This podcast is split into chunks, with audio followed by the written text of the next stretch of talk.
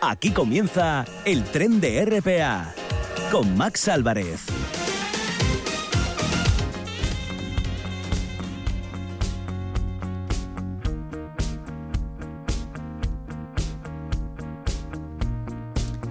Muy buenas tardes amigos, ya estamos aquí un día más cargados de contenidos. Va a subirse a nuestro tren hoy la cantante Zahara, que el viernes estará con la gira, Vibra Mau en la sala estilo de Oviedo. Con ella charlaremos de su música, sus letras y de feminismo en la antesala del 25N. También tendremos con nosotros a nuestro amigo y compañero Luis Laria con su vagón vital en el que comentaremos, entre otras cosas, la Semana de Ciencia de Luarca y estaremos en el FIX, el Festival de Cine Decisión, porque vamos a conocer a Joao Rosas, uno de esos realizadores a los que el festival dedica un foco este año, así que vamos a descubrirle a este director portugués y como cada miércoles también Javier Arjona nos trae la solidaridad en Alalba y los derechos humanos. Todo esto en cuestión de segundos.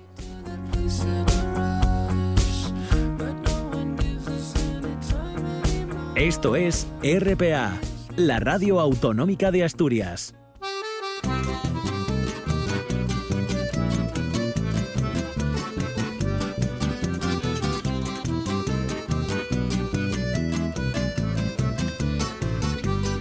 Con esta sintonía saludamos también pues a Luis eh, a, Javier Arjona eh, que está con nosotros como cada miércoles para hablarnos de derechos humanos solidaridad además en una fecha pues muy marcada porque exactamente hoy se cumplen cinco años de ese acuerdo de paz de, de Colombia. Javier muy buenas tardes.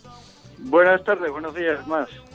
Digamos que es un poco pues un día de celebración aunque no sé si tanto porque bueno la paz eh, en Colombia es algo que no se ha conseguido, digamos, del todo, pero en ese acto eh, que se va a celebrar va a participar eh, Antonio Guterres eh, en el acto oficial de esos acuerdos de, de, paz y el propio pues secretario general de la ONU ha advertido de que la paz en Colombia tiene enemigos, aún tiene enemigos. Sí, hay coincidencia, ¿no? El, el hecho de que haya ido el secretario general nada menos de la ONU a, Colombia en esta fecha simbólica de cinco años de la entrada en vigor del acuerdo, pues está dando idea de, lo importante que es para Colombia y para todo el continente el que acabe la guerra. No ha acabado la guerra, como es evidente con los datos que hay que maneja Naciones Unidas, que fue uno de los avalistas ¿no? de este acuerdo de paz, por eso que esté allí Antonio Guterres ahora, es avalista también eh, los países garantes que facilitaron ese acuerdo y hay que reconocerlo, ¿no? Venezuela, Cuba, Chile, el caso de Noruega, ¿no? Y, y, es muy importante que también eh, la parte nuestra, europea, pues esté pronunciándose en términos similares al secretario general. Ese acuerdo de paz era un pacto grande de Estado y hay que cumplirlo. Y lo que se está señalando es que no se está cumpliendo como indican todas las organizaciones, ¿no? Naciones Unidas y las demás. la enorme matazón de gente debe parar, la cantidad de masacres, que son 88 las que van ya, 1.270 líderes sociales, bueno, todo eso hay que detenerlo, de eso iba la paz, ¿no? que se detenga la violencia. Claro, es que eh, se han asesinado pues muchos defensores de, de, los derechos humanos, a excombatientes también de, de, de, las FARC y hasta que eso pues no se no se termine, pues la sociedad va a seguir estando fracturada. Sí, lo que se indica es que hay un sabotaje por parte del gobierno actual de Iván Duque a ese acuerdo, como él prometió en campaña y lo está haciendo cumplir. ¿no? Ahora hay un, un tejemaneje ahí de, expresiones, eh, estando presente la ONU en, en, su país, pero la verdad es que hay un sabotaje descarado al acuerdo de paz y lo que se está instando a que eso cambie como he sabido, pues aquí tenemos ese programa pequeñín de, de pero importante de, de, protección a defensoras y defensores que deberá continuar mientras esta enorme persecución exista, ¿no? Y, y, por cierto que, que este fin de este el viernes van a hacer una entrega de un premio en Extremadura en relación a los programas de protección temporal que hay en nuestro país, como el de Asturias es el más antiguo, pues ahí van a estar dos personas de, del programa asturiano recogiéndolo, ¿no? Y lo mismo que, que van a estar en Burgos este mismo viernes también, la gente protegida en Asturias, pues explicando los cinco años del acuerdo y, y, cuál es la versión, ¿no? Que ellas y ellos tienen. Otro asunto que quería comentar contigo es el análisis electoral de, de Latinoamérica, porque ha sido una semana pues llena de, de procesos electorales. Chile, Honduras, eh, ¿cuáles han sido los resultados? ¿Qué lectura podemos eh, realizar? Comentábamos tú y yo el año, la semana pasada, ¿verdad? Lo de lo de Chile y Venezuela, ahí están los resultados y lo de Honduras es que va, va este domingo. Va este domingo y parece ser con expectativas de cambio respecto a los dos partidos tradicionales. Ahí siempre se han repartido entre liberales y conservadores, que ahí se llaman nacionales, y parece que la que tiene mayor intención de voto para este domingo es Xiomara Castro, que va por el Partido Libre, que es un partido que nace después del golpe de Estado que se le dio a, a, a, Nel en, en, el año 2009. Eh, Xiomara Castro, de hecho, es la esposa de, de Nel Zelaya, ¿no? Entonces, bueno, hay un cambio en expectativas en ese sentido. Eso nos están también comentando nuestras contrapartes allá, las expectativas que hay, si eso puede ser eh, factible, ¿no? Eh, este domingo. Y en cuanto a lo que ha pasado el domingo pasado, ya es un poco más largo de, de analizar y hay que analizarlo despacio. Las elecciones. Claro, es que la derecha alcanzó esa mayor representación en el Senado chileno desde eh, que se regresara la, la, democracia después de la dictadura de, de, de, Pinochet y la oposición incluso pues bajó la, la, influencia o el poder que tenía dentro de la Cámara de, de, de Diputados y eso pues hace que, que, que, sean unos resultados inéditos y, y, bueno, no sé en qué lugar coloca ahora mismo la situación de, del país dibuja una aritmética parlamentaria complicada, como tú dices. En el Senado dicen que hay 25-25, hay una especie de empate entre progresistas y, y derecha y extrema derecha, pero el Senado allí es muy importante, ¿no? En, en las decisiones no es como el nuestro Senado de aquí, el de allí sí decide. y, y en el Parlamento, aunque hay mayoría progresista, pues han subido elementos de la derecha y extrema derecha. También ha subido el Partido Comunista mucho, el Partido Comunista chileno eh, y otros sectores, pero bueno, ahí la, el, favorecería, digamos, a, a la parte progresista. Y eso es determinante para los dos que van a segunda vuelta ¿no? de las presidenciales, puesto que no, no se ha dirimido todavía por una parte el que ha tenido mayores votos, que es un pinochetista descarado, ¿no? Un, un, un hijo de, de, precisamente de un oficial nazi que se refugió en Chile y se hizo empresario y él sigue defendiendo, ¿no? Con, con, con más habilidad que otros, pero sigue defendiendo los postulados pinochetistas frente a un jovencito Boric que, que fue líder estudiantil y que ha salido también vencedor para, para esta segunda vuelta en cuanto a Frente Amplio y a sus alianzas esperemos que el resultado sea favorable, digamos, al progresismo. Recordemos que, eh, mientras tanto, sigue haciendo su tarea la Convención Constituyente, es decir, las diputadas y diputados que están elaborando la nueva Constitución, ¿no? Que también es significativo lo que entreguen al país y al plebiscito que haya para la Constitución nueva que sustituya a la de Pinochet. Claro, eh, la segunda vuelta entre los republicanos con José Antonio Cas y Gabriel Boris de Convergencia Social aprobó Dignidad. Estaremos muy pendientes de, de ello también, eh, Javier. En, en, Perú, creo que el presidente Pedro Castillo eh, pues retaba a los congresistas a que promovieran también una moción de censura para pedir eh, pues pues sus causas y que fuera destituido por frente al pueblo peruano. Sí, es la, eh, la red en que está metido el, la institucionalidad peruana desde que los fujimoristas anunciaron que se iban a cargar a Pedro Castillo, ¿no? Incluso antes de, de haber logrado ya la, la, presidencia y lo siguen haciendo. Se han cargado a varios ministros uh -huh. en el Congreso, muchos ministros están cambiando. Pedro Castillo pues sigue haciendo ahí malabarismo, ¿no? Sustituyendo a unos y a otros y ahora van a por el presidente, la, lo que llaman ahí la vacancia, es decir, eh, quitarle de, uh -huh. de, en medio. De ahí el reto, ¿no? De, del maestro que, que es presidente ahora mismo de, del Perú. Mm, bueno, a ver los resultados. En todo caso, eh, con eso se contaba, con, con esa correlación de fuerzas eh, en el Congreso adversa y a favor de los fujimoristas. Lo que pasa que también hay el reto, el reto de Pedro Castillo para entenderlo es que si hay una o dos veces, me parece, eh, que, intentan des, destituir o, no aprueban del todo al gobierno que él propone, él también tiene capacidad de uh -huh. volver a convocar elecciones parlamentarias y eso sí que no quieren los fujimoristas, ¿no? Ahí está el reto. Bueno, es una aritmética complicada porque sobre todo no dejan gobernar, ¿no? Al presidente electo eh, más allá de que le amenacen con, quitarle de en medio. Y muy rápido, que, que, no tenemos eh, tiempo y vamos muy rápido cargados de contenidos. Mañana, 25 de noviembre, es ese Día Internacional de la Eliminación de la Violencia contra la Mujer y hay que recordar que se ejerce en todo el mundo y hay que reclamar que en todos los países hay que comprometerse con políticas para su erradicación y también recordar que en esa erradicación son derechos humanos lo que se está, lo que se está pidiendo, ¿no?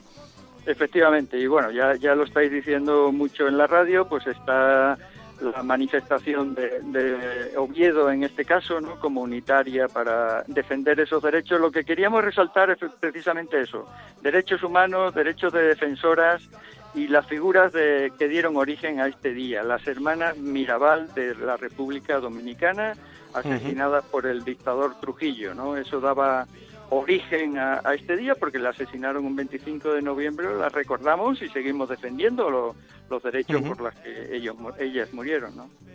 Pues Javier Arjona, muchísimas gracias y seguimos conversando la semana que viene.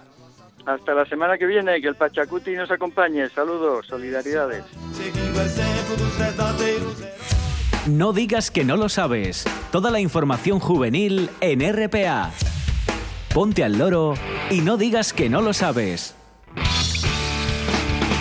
Pues entre todos esos actos de mañana jueves para la eliminación y erradicación de la violencia contra las mujeres en las cuencas mineras, eh, por ejemplo en Lena, mañana va a leerse a las 6 de la tarde un manifiesto, un acto de recuerdo y visibilización de las víctimas y a las seis y media un monólogo mordiendo la verdad con Alba G. Esa es una de las actividades, como decimos, aunque todos los eh, ayuntamientos están celebrando diferentes actividades y también eh, queremos destacar otra actividad, Gastroyar 21, un encuentro de cocina rural, hoy celebra su final, eh, va a haber ponencias y entre otros va a estar el comidista esta tarde también en el ayuntamiento de Lena. Estas son las exposiciones que podemos recordar también que esta semana dentro del Teatro de Comedia Amateur en La Viana va a haber una nueva función este sábado a partir de las ocho y media de la tarde en la Casa de la Cultura. No digas que no lo sabes. Toda la información juvenil en RPA. No pierdas el tren, ponte al loro y luego no digas que no lo sabes. Un espacio que patrocinan las oficinas de Sama del Langreo, San Martín del Rey Aurelio, Laviana, Mieres, Ayer y Lena, con la colaboración del Principado de Asturias. El vagón vital, con Luis Laria.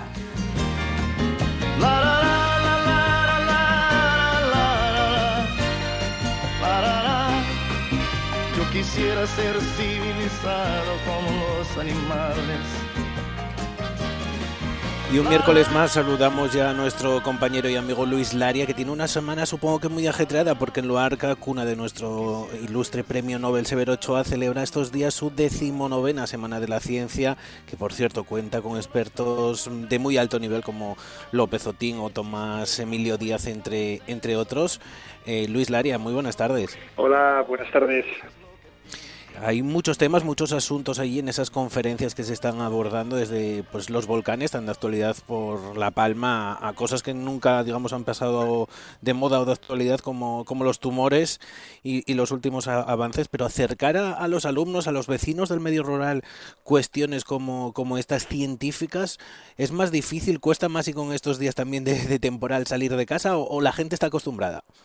Bueno, sí, es difícil siempre, porque la ciencia no fue lo suficientemente pródiga para exponerse, ¿no? La promoción de la, y la divulgación científica, mm, podemos decir que en España comienza hace muy poco tiempo, pero sin duda alguna hemos tenido mecanismos fantásticos, y aquí en el occidente de Asturias sabemos bien de ello, de personas, de personalidades, diría, del ámbito científico que hacen precisamente que la ciencia la podamos reconocer, percibir y tenerla de una forma mucho más eh, cercana, ¿no? Eh, hemos tenido la suerte esta semana, por ejemplo, de la ciencia, que se celebra precisamente en Luarca, de que tuviéramos pues una madrina y una promotora eh, fantástica, cabeza visible, que era pues Margarita Salas. Bueno, pues tenemos otra científica también valdesana que va a dejar muy alto el listón precisamente de la investigación científica y que además es la que ahora pues lleva también la batuta de esta Semana de la Ciencia y que es María Verdasco, una buena amiga mía que aprecio muchísimo, una doctora que está trabajando en Cataluña precisamente en, un elemento bastante eh, pues eh, peculiar que es la, leucemia, ¿no? En la Fundación José Carreras. Bueno, pues ella es la que eh, lidera en este caso, pues mediante su dirección, lo que es la Semana de la Ciencia, y también hoy mismo, pues fíjate, tenemos a dos insignes también científicos asturianos, bien diferentes los dos en ámbitos completamente diferentes, como es Tomás Emilio Díaz, que iba a hacer pues una visita in situ en lo que sería la playa de Barallo. No la podemos hacer porque realmente pues el tiempo no es nada adecuado para ello y entonces a las 13 eh, horas en el salón de actos del Instituto Carmen y Severo Ochoa pues vamos a poder eh, digamos que disfrutar de una eh, conferencia de él, de Tomás Emilio Díaz, que además curiosamente, bueno, catedrático y anterior decano de la Facultad de de biología como botánico, pues además es eh, luarqués, ha nacido en, esta localidad. Y después a las eh, siete de la tarde, pues vamos a tener a otro gran amigo mío con el que realmente pues eh, tengo una suerte tremenda de poder disfrutar de su sapiencia, que es, pues, eh, en este caso, Luis Miguel Rodríguez Terente, que es el director alma mater del Museo de Geología de la Universidad de Oviedo y una persona entrañable que además tenemos la suerte de eh, coincidir los tres en programas precisamente en la propia RPA. Yo creo que esta semana, pues, es muy plural, porque incluso tenemos, como bien decías también, a Carlos López Otín, un bioquímico, yo creo que uno de las personalidades también del ámbito científico eh, que realmente pues eh, nos enorgullece poder tenerlos aquí en el municipio, municipio de Valdés, en Luarca, y que sean asturianos de ellos. Y, no te quiero plantear un problema matemático, pero sí eh, algo relacionado con los huevos de las gallinas y cuántos ponen. una pregunta también muy común y, y, frecuente en el medio rural. si tengo gallinas, pueden poner hasta tres yemas cada uno. ¿Por qué sucede esto? Mira, esta sería la segunda, la segunda nota, yo creo que agradable y positiva de, de, las pocas que podemos encontrarnos en, en este vagón vital, ¿no? Y es que, curiosamente, pues el otro día, pues me dio por eh, abrir un huevo que me parecía que era demasiado grande y en el momento de echarlo a la sartén, que lo hice, yo a veces tengo esos apuntes gastronómicos, aunque soy muy malo en la cocina, pues resulta que me pareció algo fantástico. Y es que en el momento de, de caer en la sartén, vi que caía una yema, después caía una siguiente y después una tercera, algo realmente bastante extraño. Sí es cierto que podemos encontrarnos fácilmente con huevos con dos yemas, ¿no? Pero con tres ya es muy difícil. Eh, ¿El por qué? Bueno, pues el por qué puede ser muy plural. En primer lugar, puede ser una sobrealimentación, y es cierto que mis gallinas están bastante sobrealimentadas. Eh, en segundo lugar, puede ser que sean eh, gallinas muy jóvenes digamos que de las primeras puestas que no tienen controlada la ovulación y entonces pues eh, se puede multiplicar ese tipo de ovulación en un mismo eh, momento y en, una, en, un mismo, en un mismo huevo. Y también puede ser incluso que sean muy viejas. Lo curioso es que cualquiera de las circunstancias que lo produzcan puede llegar a generar problemas serios en, esa, en, esa, en ese ave, en esa gallina, porque los huevos son a veces tremendamente grandes, o sea, incluso duplican eh, a un huevo convencional y pueden llegar a tener problemas serios de expulsión y por lo tanto habría que eh, controlarlas. Si realmente tienen estos problemas hay que eh, sacarles el huevo, digamos que de forma, en este caso, pues manual, pero generalmente siempre llegan a tener problemas porque es posible que se dé en una gallina y, se, y, sea reiterativo, o sea, no sea simplemente una acción momentánea de, un, de una etapa concreta, ¿no? Pero te puedo decir que estaba, estaba buenísimo. ¿eh? Estaba rico, ¿no? además, estos huevos, eh, yo tengo la suerte de tener aquí pues, un espacio muy grande. Tenemos un montón de gallinas que viven de película porque viven libres, porque no están enjauladas ahí en una jaula, que eso es triste y no debiéramos de permitirlo. Tenemos que tener eh, a, a, los animales de granja de una forma lo más adecuada posible, con una libertad, y que tengan ese estrés de tener que estar ahí en un agobio entre rejas, eso no podemos permitirlo. Y cuando comemos un huevo, huevo de una gallina de estas que está por ahí, como quien dice, pastando, comiendo las hierbas, comiendo los saltapraos, comiendo cualquier tipo de elemento que vaya a encontrar, bien sea pues insectos o bien sea pues un brote de, cualquier hierba, pues esos huevos sin duda alguna el sabor que tienen es espectacular y ya hay un valor principal. En un primer momento ya lo vamos a ver en cuanto a lo que es la estructura del huevo, pero después al romperlo ese color que tiene esa yema intensa realmente ya nos dice que el huevo merece la pena disfrutarlo. ¿eh?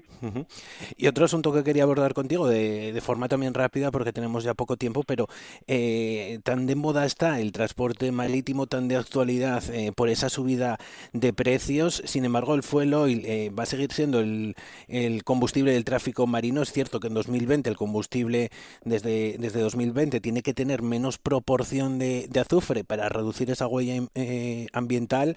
Mm, se bajó del 3,5 al, al 0,5 y la Organización Marítima Internacional ha dicho que, que ha sido pues todo un éxito, pero y que incluso pues bueno quienes los barcos o buques que no eh, lo cumplan pueden ser detenidos y sancionados económicamente, pero es una realidad y más en estos tiempos que corran y de y de y de crisis eh, esto también supongo que ha, ha, motivado ese incremento de precios de, de los fletes, pero es una realidad los barcos lo están cumpliendo.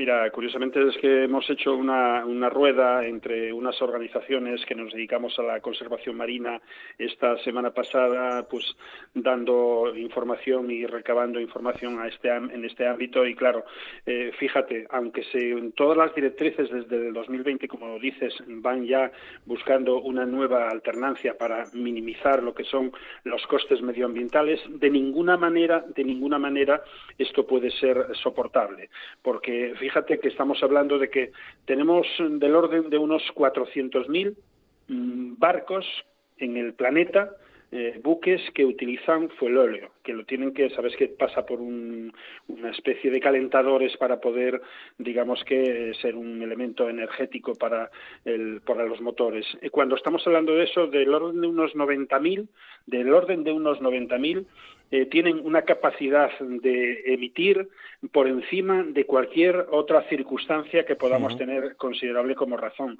Eh, en realidad hay algunos de, esos barcos, algunos, no de los 90.000, pero sí que de unos 220 más o menos, cada uno de ellos puede eh, emitir a la atmósfera lo que emiten entre los 150 y los 200.000 coches. O sea, imagínate que un buque de estos tan impresionante, eh, la, emisión eh, a la atmósfera eh, supone lo que emiten pues entre 150 y 200 mil vehículos. estamos hablando de óxido de nitrógeno, estamos hablando de óxido de azufre, porcentajes realmente muy, muy negativos en cuanto a lo que sería la calidad ambiental y podríamos pensar y que precisamente la combustión del fuelóleo, que es un residuo, por decirlo así, es una fase terciaria de lo que son los procesos para buscar elementos de combustión, que son la gasolina, que es el, el, gasoil, etcétera. Bueno, pues esos, podríamos decir, terceros elementos que son, podríamos decir, residuales, entre comillas, pues eh, ofertan eh, y digo ofertan entre comillas también el 35% de las enfermedades respiratorias mundiales. Y sobre todo en aquellas zonas donde hay un tráfico denso. Imagínate por ejemplo la península ibérica tiene todo el área del Mediterráneo el estrecho y tiene también otras zonas donde realmente hay una gran cantidad de tráfico marítimo. Cuando estamos hablando de enfermedades respiratorias mundiales estamos hablando de procesos realmente perniciosos. Y que además hay una cosa curiosa fíjate. Estos barcos tan inmensamente grandes estos buques tan eh, inmensamente grandes, es muy difícil hacer un control exhaustivo y pedirles las mismas responsabilidades que podríamos hacer con otros países, como podría ser España, como podría ser Francia, Alemania, etcétera, porque además son países que, curiosamente, fíjate, en primer lugar no tienen mares. Son países que llevan eh, estos, estos, estas banderas de los eh, buques, estos tan inmensos, eh, son banderas de conveniencia y generalmente los más importantes precisamente tienen la bandera de países que no tienen mares y que realmente, bueno, pues incluso son países que podríamos decir algunas veces tercermundistas. Por lo tanto, es, es muy difícil poder llegar a garantizar que estos buques vayan a mantener una estrategia de preservación en cuanto a lo que es la emisión de, contaminantes, ¿no? Es un problema serio, un problema serio que hay que atajar porque de nada serviría un vehículo, mm, como en algunas ocasiones hemos comentado aquí, un vehículo eléctrico cuando está siendo suministrada la energía desde una eh, desde una planta que no es eh, precisamente verde y que tampoco cualquiera de estas circunstancias sería simplemente migajas al lado de los contaminantes que estamos generando a nivel planetario. por lo tanto, tenemos que buscar una alternativa digna y seria. Pues esperemos que así sea. Luis Laria, gracias por compartir todo tu conocimiento una semana más con nosotros. Muchísimas gracias a vosotros, un placer. El tren de RPA con Max Álvarez.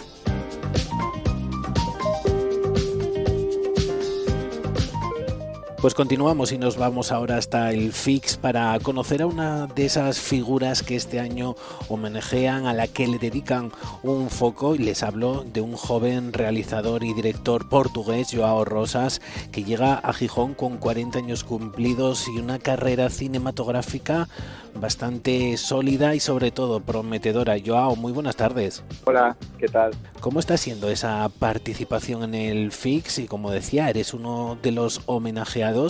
Eh, a pesar de, tu juventud, eh, ¿cómo, ¿cómo valoras esto?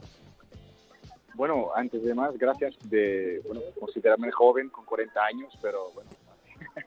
Eh, aquí en Gijón muy bien, sí, bueno, es un honor estar aquí tener este foco en un festival que me gusta mucho y bueno, una oportunidad también de conocer la ciudad, que tenía amigos y directores y, que es un placer eh, que me hayan bueno, elegido estas tres películas para, para mostrarlas.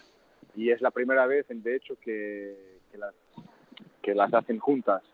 Y así que es una oportunidad de, pues que la gente las vea uh, todas de seguida cronológicamente. Porque hay que decir que son tres cortos, eso sí, algo largos, a medio camino entre el largometraje y el corto. Eh, digamos que podrían funcionar de forma conjunta porque es la historia de un mismo personaje, es el hecho, es lo que ha hecho que, el festival las, las eh, programe como, como un todo. Eh, ¿Eso forma parte de, tu concepción de, del cine?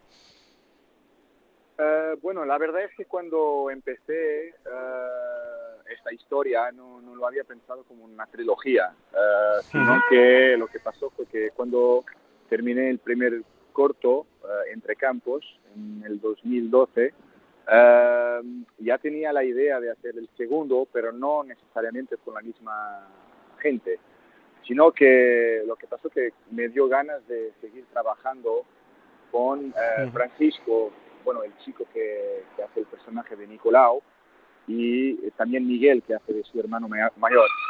Y entonces pues que tenía esa idea de, una historia que, de un adolescente que, bueno, más o menos 14 años, que, que descubre pues el deseo y la sexualidad y eh, me planteé de, bueno, que ya que la idea estaba más o menos con... Eh, para la edad de, Francisco, unos años después de Entre Campos, pues seguí trabajando con él. Y ahí más o menos entonces empezó la, idea de, pues de continuidad de la historia. Y ya el tercer capítulo sí que, ya fue consciente de continuar y bueno, de seguir el arco narrativo este de, tres personajes que, que sigo desde los 11 años ahora ya con 19, 20. ¿Y hay cierta dosis de, de ti en Nicolau? ¿Vivencias personales de, de algún modo? Bueno, sí, eh, en Nicolau y en todos, ¿no? Cuando uno escribe, porque yo también escribo los guiones, creo que más o menos es inevitable que, que te pongas, o pongas una parte de ti en cada personaje. Eh, incluso, bueno, no es mi caso, pero sé, las historias que hay personas muy malas o hay perversas, tienes una parte de ti también perversa y mala que pones ahí, que sea de imaginación, ¿no? Yo, además, pues que trabajo en registro realista, o sea que me baso mucho en las pequeñas alegrías y tristezas y, las cosas cómicas del cotidiano. Para, para construir mi imaginario, mi universo. Y entonces, eh, claro, no, no me pasó nada de eso concretamente, lo que está en las pelis, pero sí que, que hay elementos sí de mi vida, de mis memorias, de mis amigos, mi familia, bueno, gente que me gusta y que eh, para mí es esencial, ¿no? Como me preguntabas de, de la concepción del cine, que bueno, es un poco igual pretencioso hablar así, pero sí que es fundamental la idea esa de relación con la gente, eh, o alguna gente, y con algunos lugares de, pues, de mi vida, de mi cotidiano, y entonces filmo lo que me está cerca, ¿no? Y, y transformo eso en ficción. O sea que eh, filmas, te inspiras en aquello que te rodea, ¿no? En lo que sientes en cada momento Sí, también. Sí, las pequeñas cosas del cotidiano, al final. Que todos, y en este caso, como son películas pues con críos, con niños y jóvenes, la idea también de filmar la infancia y la juventud nacía de esa creencia de, de que de que pues de filmar momentos de, de decisión, de, de transición, de cambio, cosas que te que pasan a todos, no exactamente lo que pasa a Nicolau y Mariana, pero bueno, más o menos momentos que todos pasamos en, cuando estamos creciendo y, y nos vamos pues moviendo por el mundo, ¿no? Eh, tenemos que aprender a pues a vivir con nosotros y el amor y todo eso, pues estas cosas me interesaba un poco explorar a través del cine, también porque la infancia y la juventud son edades de curiosidad y de descubierta, y para mí el cine es mucho eso, ¿no? La descubierta del mundo y curiosidad hacia lo, lo que no conocemos y que el cine nos ayuda a, entender, a descubrir, ya, También de y el- algún, a mirar el de- mundo al final. de algún modo en un futuro eh, podría haber mm, pues otra otra obra más, eh, seguir conociendo la historia de estos personajes.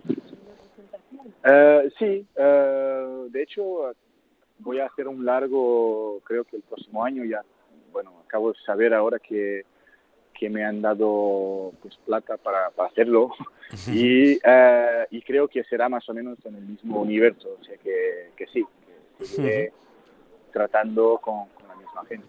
Porque al final es eso, que me, me siento mucho a gusto y me gusta trabajar con ellos y, y bueno, eso. mientras pueda lo haré. Y también has hecho eh, documentales. ¿Prefieres la, ficción o, el documental? O, quizá un híbrido, porque últimamente eh, está cambiando mucho el, el terreno audiovisual. Eh, sí, está, está muy de moda, ¿no? La docu, docuficción y el híbrido y todo, pero eh, sí, bueno, no, no me interesa tanto distinguir los géneros, sino que eh, al final trabajo de, de una manera diferente, porque los documentales lo- los hago solo en un registro casi de diario urbano, eh, o si no diario, pero por lo menos filmar yo con mi cámara eh, por la ciudad, y sea Londres, sea Lisboa, y eh, entonces son eh, procesos muy diferentes, porque la, la ficción, en mi caso, pues la hago con equipo y bueno, un rodaje más tradicional, aunque sea un equipo pequeño y, y de amigos, la verdad es que es una, una máquina más pesada y la, el documental para mí tiene más que ver con eso, el, pues el, una vez más, el cotidiano, pero eh, intentar filmar también pues cotidianamente, todos los días y yo solo. Y entonces es más eso que para mí es la distinción, pero en mi caso. Pero como espectador no, al final no, no me interesa tanto la distinción entre ficción y documental, ¿no? me interesa que pues, el trabajo con el tiempo, el espacio, la imagen, el sonido y sobre todo eso, la, gente, ¿no? descubrir cosas y eso se puede hacer sea en ficción, sea en documentales, ¿no? Eh, bueno, pues eh, cierta dosis de esos de esa ficción y de esos documentales en tu cine creo que cobra bastante diálogo eh, que buscas también abordar la arquitectura las ciudades cobran importancia ese espacio además del espacio humano también el espacio arquitectónico y el espacio físico las propias ciudades.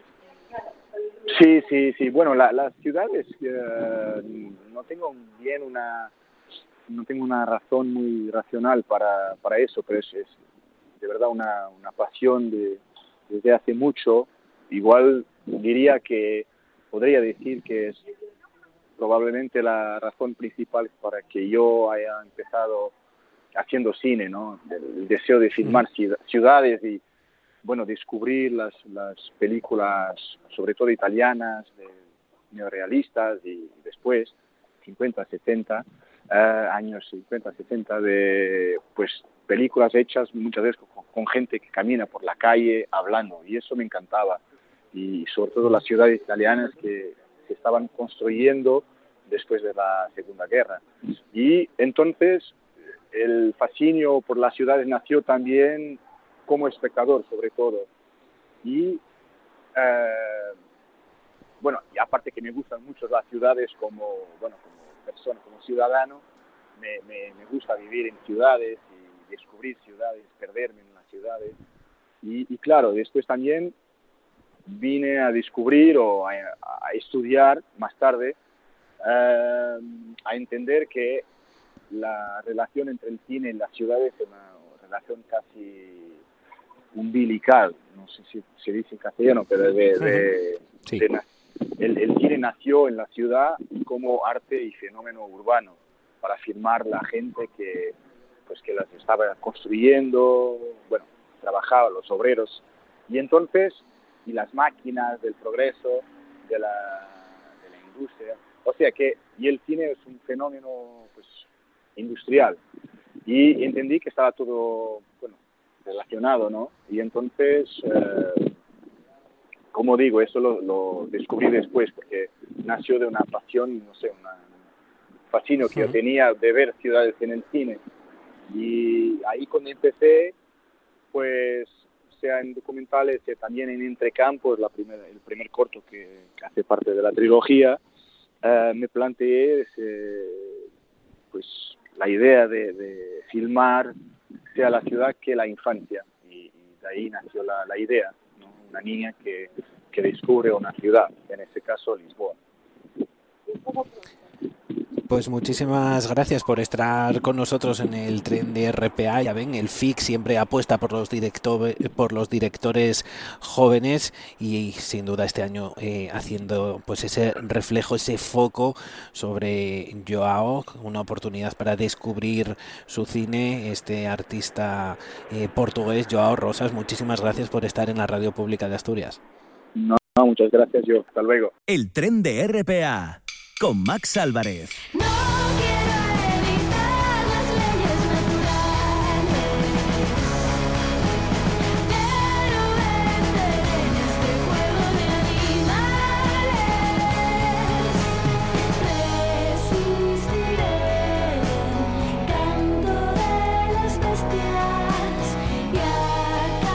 Continuamos y es para nosotros un placer tener en nuestro programa a Zara y es de esas artistas que prácticamente no necesitan presentación. Este fin de semana va a estar en Oviedo, en la sala estilo, dentro de los conciertos Vibramao y no es la primera ocasión que está en, Asturias. De hecho, parece que, tiene pues cierto gusto por actuar en, nuestra comunidad. Zara, muy buenas tardes. Hola, muy buenas. ¿Qué significa para ti? Eh, has, estado hace poquito tiempo, eh, digamos que el público asturiano se siente diferente. Bueno, a mí en general todo Asturias me encanta, creo que tiene un, o sea, que la gente de allí tiene un carácter como maravilloso, disfruto siempre muchísimo cuando voy y en los conciertos pues se percibe ¿no? esa energía bonita, ese cariño que tienen, lo que tenéis. Eh, las letras, eh, tus letras son letras comprometidas en los tiempos que corren. En mismamente eh, este último disco con, con, ese título ya es todo un un pues indicativo de las intenciones y también pues estamos muy cerca de ese 25N. Sí, creo que, mm, que el hecho de que yo, haya tenido que hacer un disco como este, hablando tan abiertamente de denuncias y de acoso, de maltrato, de, pues de bueno de una serie de, situaciones que, que, que, vivimos. Por desgracia continuamente las mujeres significa que, que estamos lejos todavía de vivir en una en el tipo de sociedad que nos gustaría no y, y este 25N eh, bueno, espero que, sirva para concienciar y que no quede solo en un día, ¿no? Para mí lo, lo importante de, de este disco es que al final pues trasciende a una fecha en concreto y que lo que hace es que quien lo escuche pues pueda quizá bailar o disfrutar de las melodías, pero también reflexionar sobre, sobre la problemática que sucede en torno a la mujer. ¿Y transmitir mensajes eh, con letras en forma de pop es difícil o, crees que, sin embargo, llega al público? Pues mira, yo siempre he pensado que el pop era un caballo de Troya maravilloso con el que te colabas en las casas de la gente o en las pistas de baile y que podías hacer que mm, pues que estuvieras bailando sin pensar mucho en lo que está sonando, pero que en cuanto prestas un poco de atención mm, te, te remueva de alguna manera. Ya pasó con Hoy la bestia cena en casa, que es la canción quizá en ese sentido más reivindicativa que tiene el disco anterior, que es Astronauta, que cuando la lancé las reacciones fueron, iban cambiando paulatinamente, la gente iba escuchándola, ¿no? Entonces la primera reacción era, ¡hala, qué temazo! ¡Wow, estoy bailando muchísimo! Y las últimas eran, wow lo que está diciendo Zara, ¿no? Entonces, es verdad que no, que no es fácil y que quizá un tipo de letra más reivindicativa se tiene asociada o bien a veces al rap o, al, a la canción de autor y que mm, no está tan integrada en el pop, pero precisamente por por su capacidad para llegar a, más lugares, ¿no? Como es la música popular, yo creo que, que, es ideal y que es perfecto, que es, que es el mejor estilo musical que tenemos para conseguir trascender. Creo que, mm, que a veces Mm, precisamente porque hay más gente que lo escucha, tendemos a ser más blancos o más naif o, involucrarnos menos y que, que este miedo a, ofender o a, o hacer pensar a la gente, pues obviamente nos, nos afecta a todos. Pero creo que es guay utilizar el pop y, y, considerarlo lo que para mí es que es arte y como arte pues tiene que un poco remover conciencias y, y ser transgresor, sino al final pues es mero entretenimiento, ¿no? Porque a veces intentamos ser demasiado políticamente correctos, hay que liberarse de ataduras. Bueno, creo que vivimos en un mundo un poco contradictorio con esto, ¿no? Porque por un lado queremos ser quienes somos, por otro no queremos ofender y no sabemos cómo es eso. Creo que los límites de una cosa y de otra están como muy cerca porque nos hemos convertido ya como en, no sé, en, tenemos como una, un sistema que nos cohibe por el miedo al que dirán los demás y que nos dejan de querer por cómo somos y que en realidad eso no debería estar reñido con, con expresarnos, ¿no? Que, que precisamente por ser honestos y, quizá tener una opinión o un mensaje controvertido con el que no está todo el mundo de acuerdo debería hacernos sentir bien y, pensar que, mm, que, eso va a llevar a una conversación y a un diálogo. El problema es que yo creo que está todo tan polarizado que, que solo hay extremos, ¿no? Y que si opinas A, el, el que está en contra opinará B y no hay y no hay más letras, ¿no? O sea, ya está. Eh, estarás en un sitio o en otro y eso también, obviamente, pues pues mm, limita un poco pues la expresión, porque al final es como, ¿para qué me voy a meter en esto, no? Si al final voy va a venir alguien a, a negarme lo que estoy diciendo por el, por el mero hecho de haber dicho o de haber afirmado una cosa en concreto. Mm. Con, con, este, este disco, eh, digamos que también eh, rompes un poco, incluso, bueno, eh, dices que, ha salido de una relación de, maltrato. Em, esas cosas son cosas muy difíciles, pero quizás hay quien lo entiende como pues una idea de, de llamar la, la atención o de algo, digamos, pues digamos, de, verbalizar eh, para, para, intentar captar el, el, foco. Esto es algo eh, más que necesario, ¿no? Controlar en todo ese, ese discurso y no es para nada una provocación. Lo digo también por el, por toda la polémica que surgió cuando, cuando eh, nació el disco.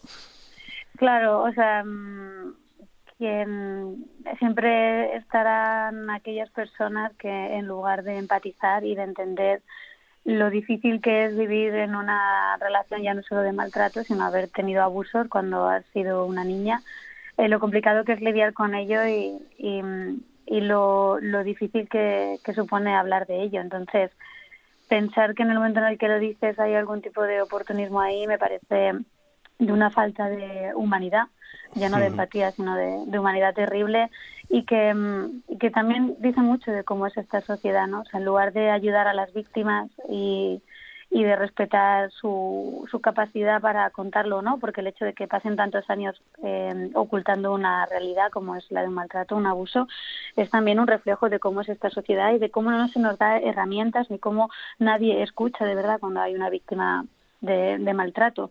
Entonces, que, que cuando por fin una mujer se atreve a hablar, alguien tenga la osadía de decir que eso es para llamar la atención, sinceramente me parece denunciable, ¿sabes? Porque es como de un imperialismo moral brutal, ¿no? De, exigirle a la víctima cuando tiene que hablar de algo que, ha, que ha vivido. Entonces, no sé, si hay personas que, que piensan eso, sinceramente, para mí no, no merece ningún tipo de, ya no de de respeto, sino de atención. O sea, es que directamente que se miren sus propias cosas porque dice mucho de ellas.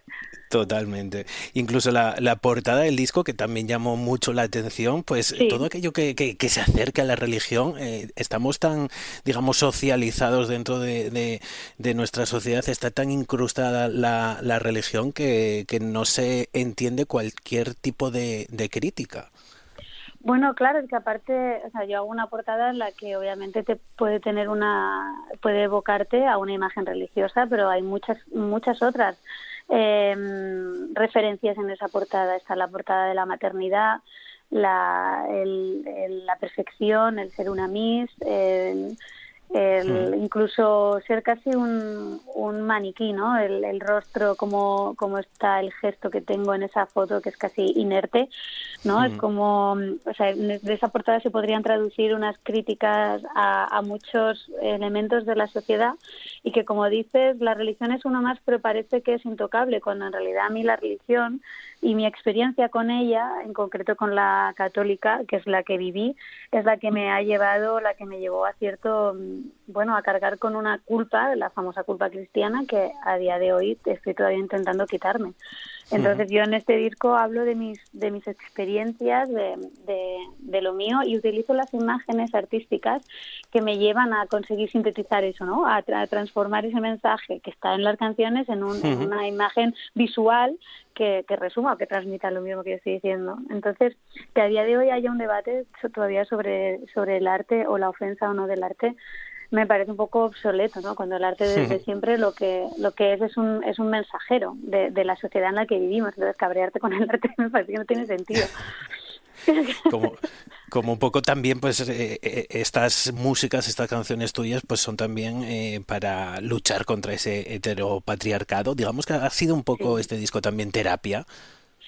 Bueno, eh, yo digo que mm, o sea, ha sido un llegar a este disco ha sido gracias a la terapia, ¿no? O sea, uh -huh. llevaba un año y medio con mi psicóloga, bueno, llevaba menos, llevaba casi ocho meses con ella cuando llegó el confinamiento y, y en ese proceso de, de intentar comprenderme y unido al aislamiento de, de, de la pandemia me llevó a escribir estas canciones.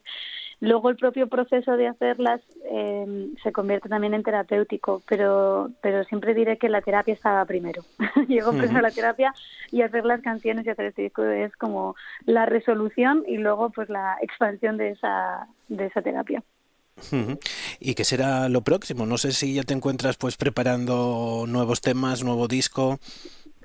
Bueno, ahora mismo, mira, todavía en, en realidad es que lleva tan poco tiempo este disco y justo ahora empiezan empiezan los conciertos con el público de pie eh, que después de lo que hemos vivido este verano ha sido precioso poder tocar pero es verdad que, que, que este disco en general todos los discos se conciben eh, bueno, no todos los estilos, pero vamos, los de mi, mis compañeros y compañeras, ¿no? Concebimos los discos para tocarlos en salas con, con el público dándolo todo, entonces eh, es un sueño ahora poder hacerlo. Así que ahora estoy como muy centrada en esto, en la gira del año que viene, que, que bueno, quien me conoce pues ya lo sabe, que cada vez que que pasa un X tiempo, pues tengo como que reinventar lo que hemos hecho, así que estoy ya trabajando en, eso. Y, y, el año que viene, pues si todo va bien, quizá hay alguna sorpresa, pero no tanto relacionada con material nuevo, sino relacionado con este propio disco. Pero bueno, en eso ande. Todavía canciones nuevas, no. ¿Y cómo está siendo esa vuelta a la normalidad de los conciertos? Decías que era, que era un sueño, ¿no? Sí, pues que la verdad es que este año es verdad que, que, ha sido precioso porque también hemos pasado de no tocar a poder estar tocando estas canciones en directo y, ahí sí que se producía la, la catarsis de, transmitir pues todo lo que había escrito no eh, pues cantándolo con el público delante y aunque estaban sentados me llegaba una energía brutal. Yo creo que también por eso mismo no porque estaban ahí con sus mascarillas a un metro y medio de distancia y como que intentaban que la felicidad que sentían me llegara. Entonces, al final era también muy, muy, muy bonito, pero hemos dado ya algunos conciertos porque esta gira Biorama ya empezó hace unas semanas y, y, está siendo brutal cómo están pegados al escenario, les puedo tocar el pelo, las manos si quieren, eh, les canto y les veo, les veo los ojos de cerca, ¿no? Y, y es increíble que puedan bailar, porque también era como muy frustrante verles en las sillas, ¿no? Porque es que ha habido un poco de, terror este, este verano, era era muy triste mirarles y era triste y bello, ¿eh? Por un lado lo daban todo y por otro decía, pobre de que no se puede levantar y estoy aquí bailando como si no hubiera un mañana. Pues el viernes en la sala estilo de Oviedo seguro que vamos a bailar mucho eh, con todos esos temas porque más allá de, la, de este disco que es muy electrónico, pues hay pues muchos episodios, muchas letras de, bullying, de maltrato psicológico y de muchas otras cosas como les hemos relatado. Zara, muchísimas gracias por estar con nosotros en la Radio Pública de Asturias. Un placer, la verdad, deseando ir por allí a tocar. Te habían quitado lo que era tuyo, lo que era puro, ingenuo, lo que estaba perfecto. Lo convirtieron en un fruto podrido, Pues así con la música de Zara nos despedimos hoy. Este miércoles el tren se vuelve mañana a partir de la estación sonora de la 1 y 10 de la tarde aproximadamente. Se quedan ahora con las compañeras de informativos para ponernos al día de todo lo que sucede y pasa en Asturias y en el mundo. Disfruten de la tarde. Aún así, pensabas que habría algo que podría salvarte era un cuerpo, a veces un escrúpulo, a veces una mentira, a veces rezar por las noches, pedir algo aunque no sabías bien qué era. Te dejabas llevar por cualquiera que quisiera tocarte, porque era más fácil no sentir nada y que pararse a intentar comprender lo que había entre las piernas que solo causaba dolor y problemas. Los fantasmas se sentaron Quedaste a vivir en la cárcel más cercana, estaba dentro de tu propia jaula, la habías construido tú con los restos que quedaban de tu infancia.